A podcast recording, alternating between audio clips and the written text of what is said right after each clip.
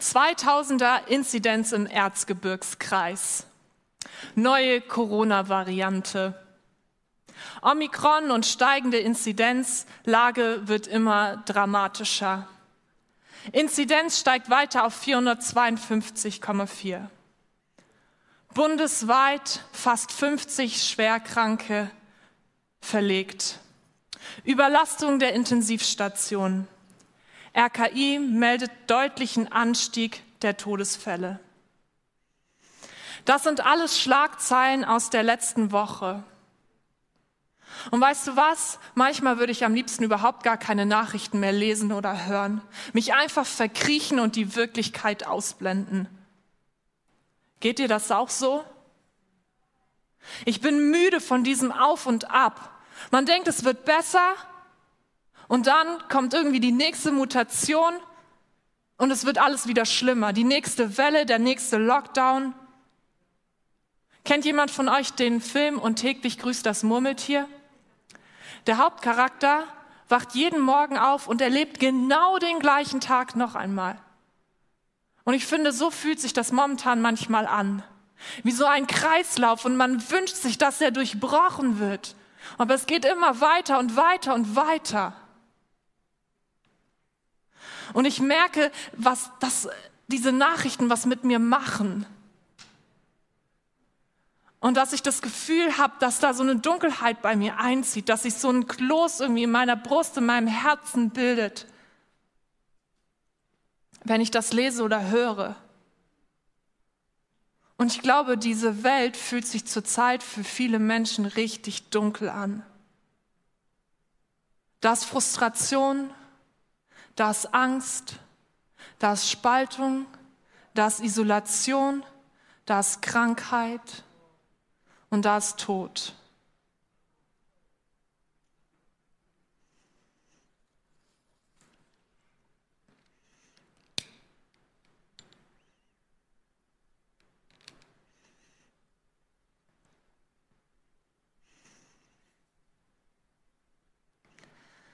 Dann sah ich einen neuen Himmel und eine neue Erde.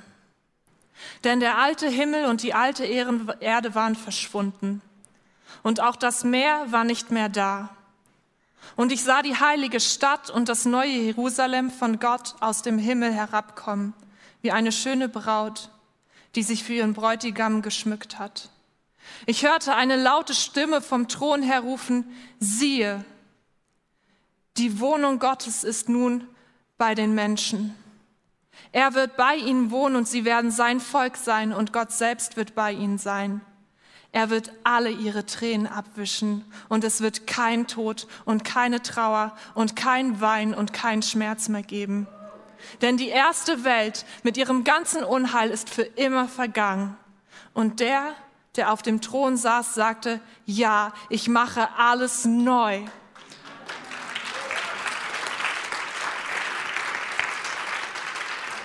Und dann sagte er zu mir, schreib es auf, denn was ich dir sage, ist zuverlässig und wahr. Und er sagte auch, es ist vollendet. Ich bin das Alpha und das Omega, der Anfang und das Ende. Jedem, der durstig ist, werde ich aus der Quelle, die das Wasser des Lebens enthält, umsonst zu trinken geben. Wir brauchen Hoffnung wir brauchen Licht, das unsere Dunkelheit erhält. In unserem persönlichen Leben, in unserer Stadt, in diesem Land, in unserer Welt. Wir können das Licht gerne wieder anmachen. Als ich mich auf die Predigt vorbereitet habe und mir Gedanken darüber gemacht habe, wie, wie will ich diese Einleitung gestalten, habe ich so angefangen aufzuschreiben, aufzuschreiben, was so in meinem Inneren los ist. Und ich habe gemerkt, wie viel Dunkelheit da eingezogen ist, wie mir die Dinge Angst machen, wie mich das wirklich niederdrückt und einnimmt. So diese Lage in unserem Land, in unserer Welt irgendwie so aussichtslos erscheint momentan. Und was ich dann erleben durfte, das war wirklich ein ganz, ganz besonderer Moment, weil ich durfte erleben, wie der Predigttext von heute in meiner Situation lebendig wurde. Der steht nämlich in 2. Petrus 1, Vers 19 bis 21. Aus diesem Grund setzen wir noch größeres Vertrauen in die Botschaft der Propheten. Achtet auf das, was sie geschrieben haben, denn ihre Worte sind wie ein Licht, das an einem dunklen Ort leuchtet. Bis zu dem Tag, an dem Christus erscheint und sein helles Licht in unseren Herzen aufgeht. Vor allem aber sollt ihr begreifen, dass kein prophetisches Wort der Schrift eine Sache eigener Deutung ist. Niemals nämlich ging eine prophetische Botschaft aus menschlichem Willen hervor, sondern Propheten redeten als Menschen, aber von Gott her und vom Heiligen Geist getrieben. Petrus sagt, dass das Wort der Propheten wie ein Licht ist, das die Dunkelheit durchbricht, das an einem Ort leuchtet und es hell werden lässt. Und als ich diese Einleitung geschrieben habe und dachte, hier muss jetzt Hoffnung rein, hier muss jetzt etwas rein, was Licht bringt, da kam mir diese Stelle aus Offenbarung 21 und ich habe die gelesen und mir flossen so richtig die Tränen über mein Gesicht, weil mich das in dem Moment so stark angesprochen hat und ich gemerkt habe, wie sehr ich diese Hoffnung brauche, wie sehr ich dieses Licht brauche. Und es war so stark zu erleben, wie diese prophetischen Worte von Johannes zum Licht in meinem Leben wurden. So wie die Kerze gerade die Dunkelheit durchbrochen hat. Denn da, wo Licht ist, da muss Dunkelheit weichen, da ist kein Platz mehr für Dunkelheit. Und deswegen ist es so wichtig zu entdecken, was es für Lichtquellen gibt, um sie anzünden zu können. Und eine Quelle beschreibt Paulus hier. In dem Urtext steht eigentlich nicht das Wort Licht, sondern Lampe. Ja, früher, da gab es kein elektrisches Licht wie heute, wo ich einfach den Lichtschalter an- und ausmachen kann und schwupps ist der Raum hell, sondern sie hatten Öllampen, die man anzünden musste, damit ein Raum überhaupt hell wird, damit ich was sehen kann, wenn es dunkel ist. Und von dieser Lichtquelle redet Petrus hier, wenn er darüber spricht, dass prophetische Worte so eine Lichtquelle sind. Und Petrus, er weiß ziemlich genau, wovon er spricht. In der Situation, wo er diesen Brief schreibt, wartet er eigentlich gerade auf seine Hinrichtung in Rom. Das heißt, wenn einer gerade Hoffnung braucht, dann wohl er. Und dieser Brief ist wie so eine Abschiedsrede, in der er den Gemeinden und Christen nochmal mitgeben will, was ihm einfach wichtig ist und auf dem Herzen liegt. Und in diesem Textabschnitt von heute, da nimmt er Bezug auf ein paar Irrlehrer, die in Zweifel stellten, ob Jesus eigentlich wirklich auferstanden ist, ob er der König der Welt ist und ob er wiederkommen wird. Und weißt du was, wenn man diese drei Dinge in Frage stellt, dann geht eigentlich alle Hoffnung verloren, die wir als Christen haben. Denn wenn Jesus nicht auferstanden ist, dann hat er den Tod nicht überwunden. Das bedeutet, wir sind nicht gerettet, wir haben kein ewiges Leben. Wenn Jesus nicht König der Welt ist, wer regiert dann diese Welt? Wer bringt denn alles wieder ins Lot?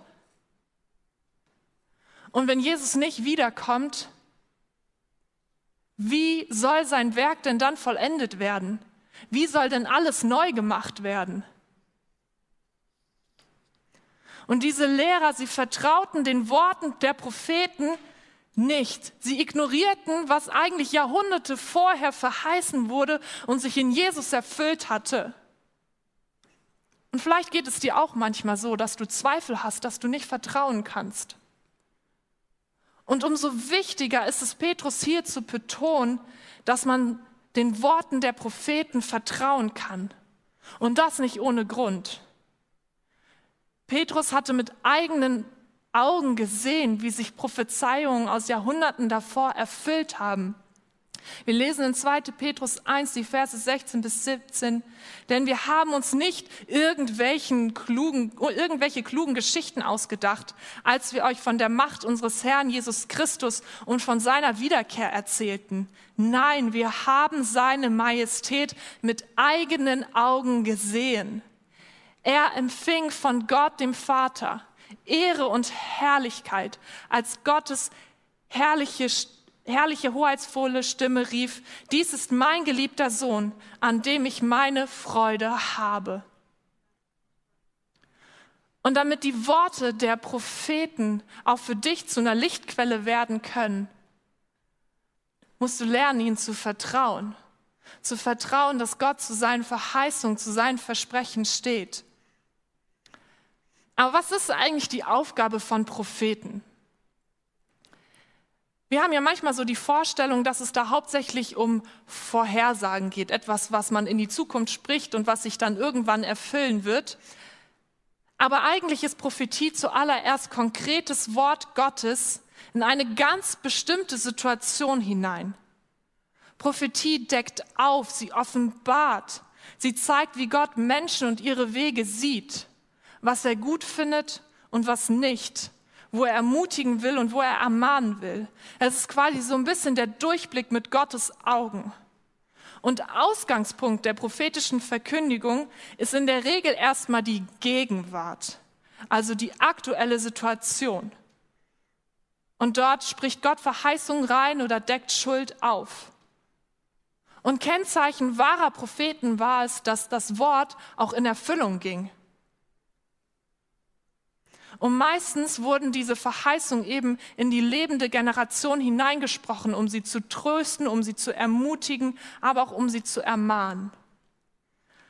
Und manche der Verheißungen weisen dann auch darüber hinaus, erfüllen sich nicht sofort, sondern erst Stück für Stück in der Zukunft. Aber es ist nicht unsere Sache zu mutmaßen, wann und wie, sondern Gott bleibt souverän über die Erfüllung der Verheißung.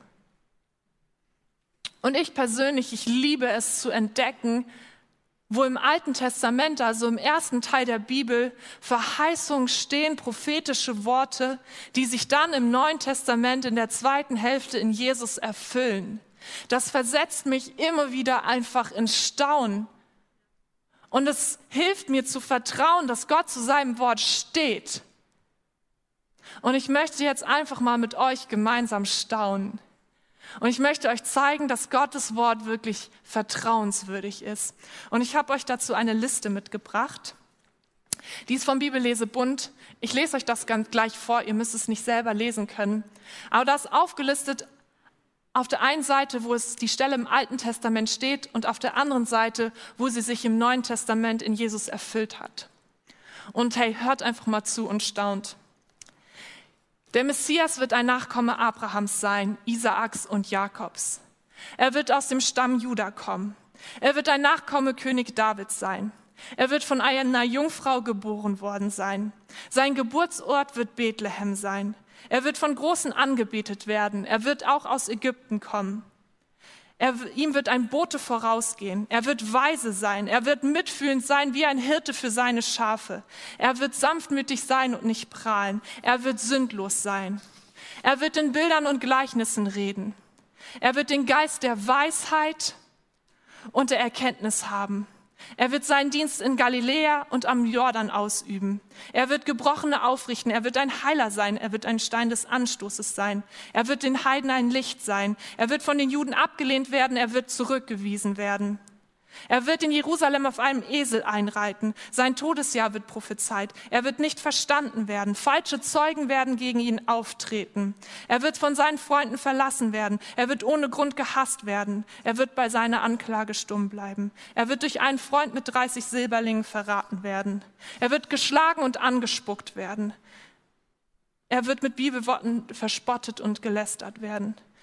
Er wird mit Sündern hingerichtet werden, seine Hände und Füße werden durchbohrt werden, es wird um seine Kleider gewürfelt werden, seine Knochen werden nicht gebrochen werden. Er wird Galle und Essig zu trinken bekommen, für seine Feinde beten, Durst leiden.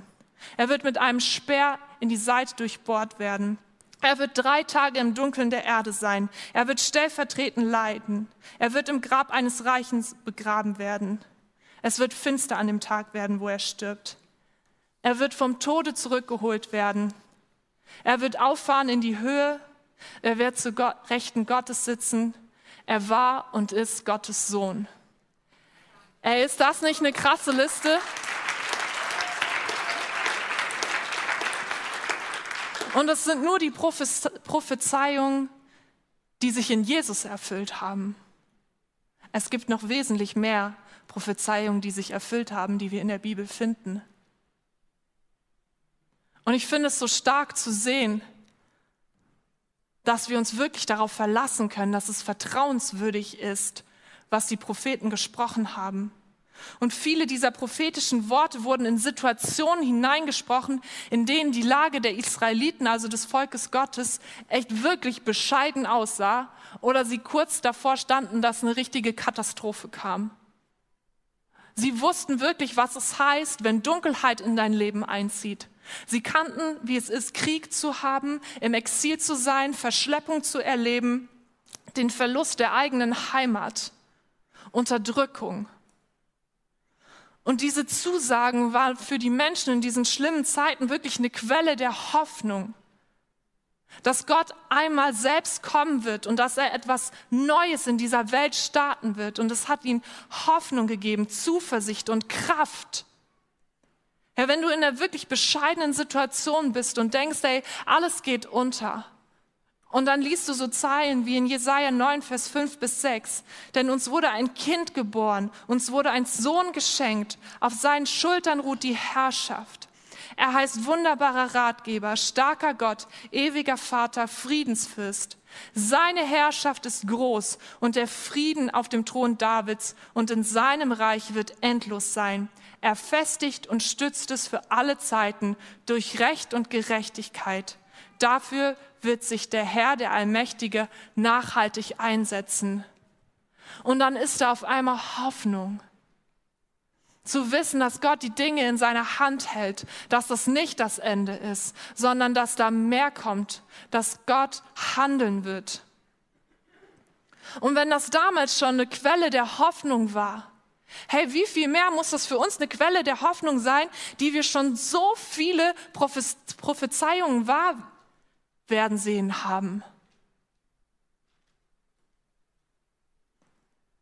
Es gibt eine christliche Liedergattung und ich habe es schon im ersten Gottesdienst richtig gemacht, aber ich versuche es jetzt nochmal. Ich habe dieses Lied, äh, dieses äh, Wort äh, zu Hause geübt, aber mir fällt es manchmal schwer, es auszusprechen. Die heißt Spirituals. Das hört sich so komisch an, oder? Und ähm, auf ihr äh, wird so, also auf, auf dieser Liedergattung da kommen so die Gospel-Songs her. Und sie entstand in den USA so im 17. Jahrhundert mit dem Beginn der Sklaverei von Menschen, die aus Afrika verschleppt wurden.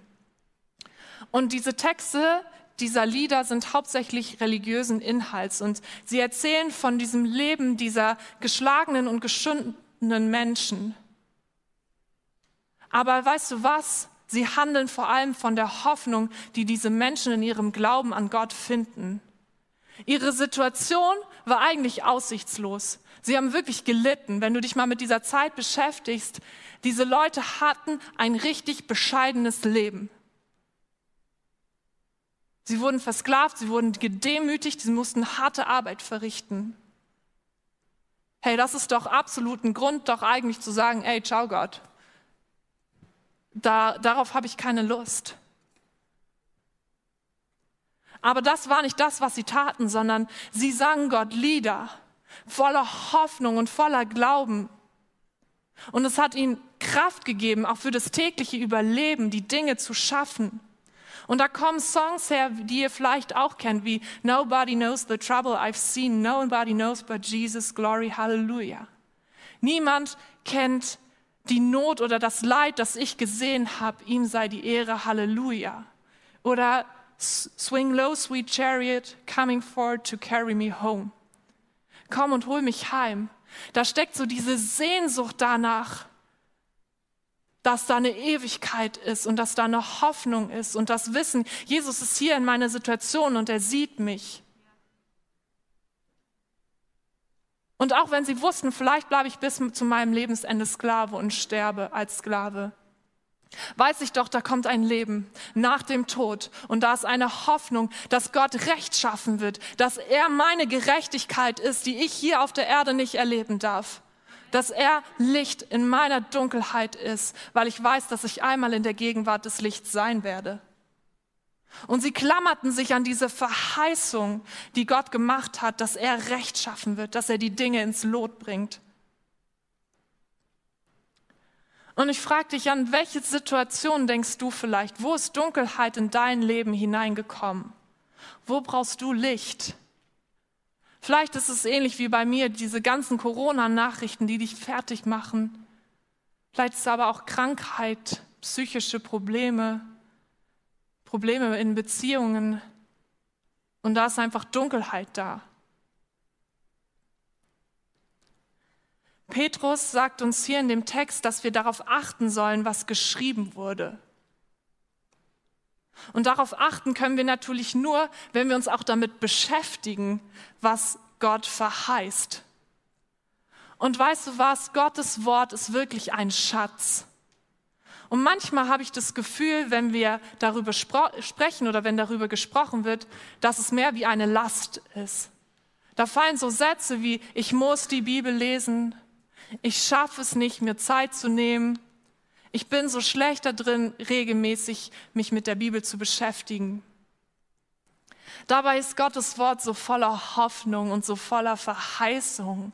Wir verpassen was, wenn wir uns nicht damit beschäftigen. Und wie wäre es, wenn wir unser Wording einfach ein bisschen verändern und sagen, ich darf die Bibel lesen. Die Zeit, die ich mir dafür nehme, die ermutigt mich. Da komme ich kraftvoll wieder draus hervor. Oder heute habe ich es vielleicht nicht geschafft, aber weißt du was? Morgen bin ich wieder am Start. Morgen mache ich das nicht, mache ich das wieder. Anstatt sich irgendwie zu verdammen und zu sagen, oh Mann, jetzt habe ich heute nicht gelesen, aber dann morgen auch nicht, sondern einfach immer wieder jeden Tag neu zu starten. Und ich habe euch mal so einen kleinen Teaser mitgebracht, was euch da erwartet, wenn ihr anfangt, in Gottes Wort zu schauen.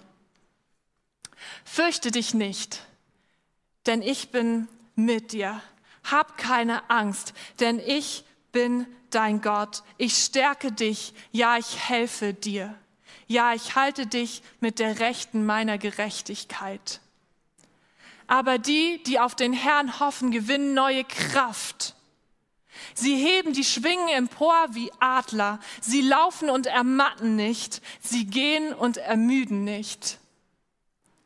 Wenn du durchs Wasser gehst, ich bin bei dir. Und durch Ströme, sie werden dich nicht überfluten.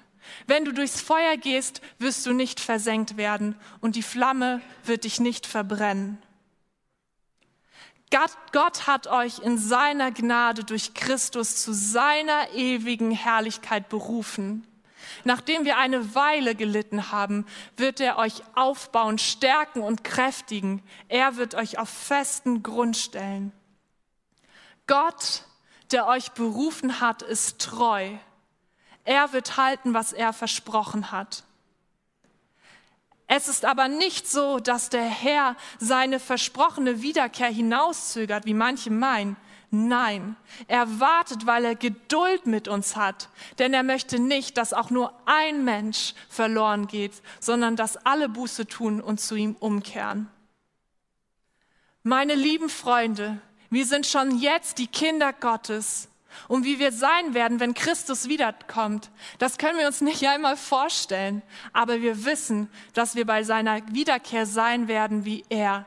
Denn wir werden ihn sehen, wie er wirklich ist. Siehe, ich stehe vor der Tür und klopfe an. Wenn jemand mich rufen hört und die Tür öffnet, werde ich eintreten und wir werden miteinander essen. Hey, wir brauchen diese Lichtquellen in unserem Leben, weil bis Jesus wiederkommt, wird es immer Dunkelheit geben auf dieser Welt und in deinem Leben. Das ist unabdingbar. Aber weißt du was, wir haben eine Hoffnung, die über dieses Leben hinausreicht. In einer anderen Übersetzung heißt es in dem Text von heute, bis der Tag anbricht und der Morgenstern in euren Herzen aufgeht. Und der Morgenstern, damit ist der Planet Venus gemeint und das wird hier auf Jesus bezogen. Und wenn ihr den Abendhimmel mal hier beobachtet, wahrscheinlich äh, wird euch das eher so passieren, wenn ihr weiter außerhalb wohnt. Da kann man besser, glaube ich, die Sterne sehen als manchmal hier in der Stadt. Dann werdet ihr sehen, der Stern, der abends als erstes zu sehen ist, meistens auch als hell, am hellsten leuchtet, das ist die Venus. Und das ist auch der Stern, der am Morgen als letztes untergeht. Jesus, er ist Anfang und Ende. Das, was er am Kreuz und mit seiner Auferstehung begonnen hat, das wird er auch zu Ende führen. Ja, er wird wiederkommen und diese Welt ins Lot bringen. Er wird alles richten und richtig machen. Und dann wird es keine Dunkelheit mehr geben, denn da, wo er ist, ist Licht.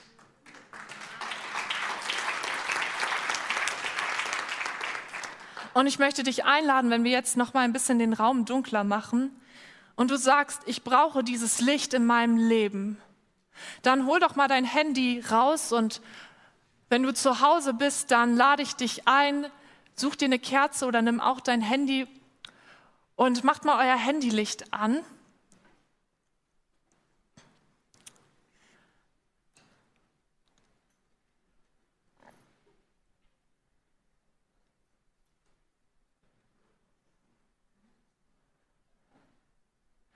Und dann lade ich euch ein, dieses Licht zu halten und eure Augen zu schließen. Und dann lese ich euch nochmal diese Worte aus Offenbarung 21 vor. Und lasst sie wirklich tief sinken in euer Herz und nehmt die Hoffnung an, die Jesus da für euch bereithält. Dann sah ich einen neuen Himmel und eine neue Erde. Denn der alte Himmel und die alte Erde waren verschwunden und auch das Meer war nicht mehr da. Und ich sah die heilige Stadt, das neue Jerusalem, von Gott aus dem Himmel herabkommen, wie eine schöne Braut, die sich auf ihren Bräutigam geschmückt hat. Ich hörte eine laute Stimme vom Thron her rufen, siehe, die Wohnung Gottes ist nun bei den Menschen. Er wird bei ihnen wohnen und sie werden sein Volk sein und Gott selbst wird bei ihnen sein. Er wird alle ihre Tränen abwischen und es wird kein Tod und keine Trauer und kein Wein und kein Schmerz mehr geben. Denn die erste Welt mit ihrem ganzen Unheil ist für immer vergangen. Und der, der auf dem Thron saß, sagte, ja, ich mache alles neu. Und dann sagte er zu mir, schreib es auf, denn was ich dir sage, ist zuverlässig und wahr. Und er sagte auch, es ist vollendet. Ich bin Alpha und Omega. Ich bin das, der Anfang und das Ende. Jedem, der durstig ist, werde ich aus der Quelle, die das Wasser des Lebens enthält, umsonst zu trinken geben.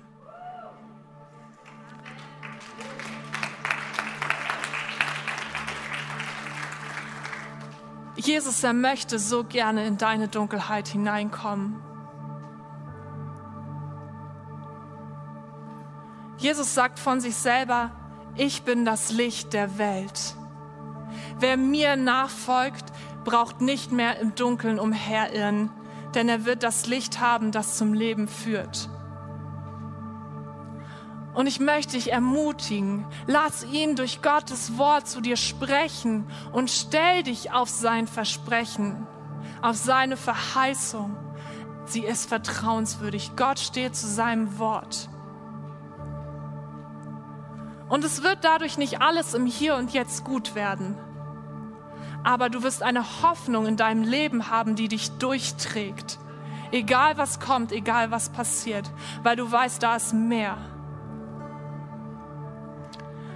Und ich lade euch einfach ein, nochmal so die Augen zu schließen und dich zu fragen, wo ist gerade Dunkelheit in meinem Leben?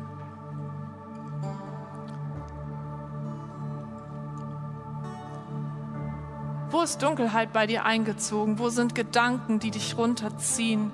Situationen, Umstände?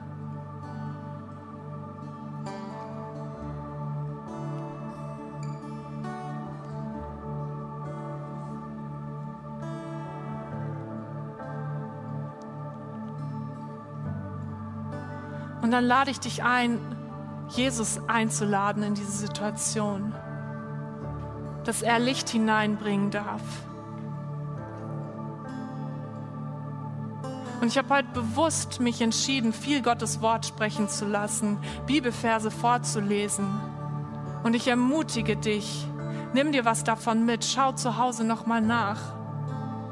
Und lass Gottes Wort, lass diese prophetischen Worte in dein Leben sprechen, sodass Licht reinkommt.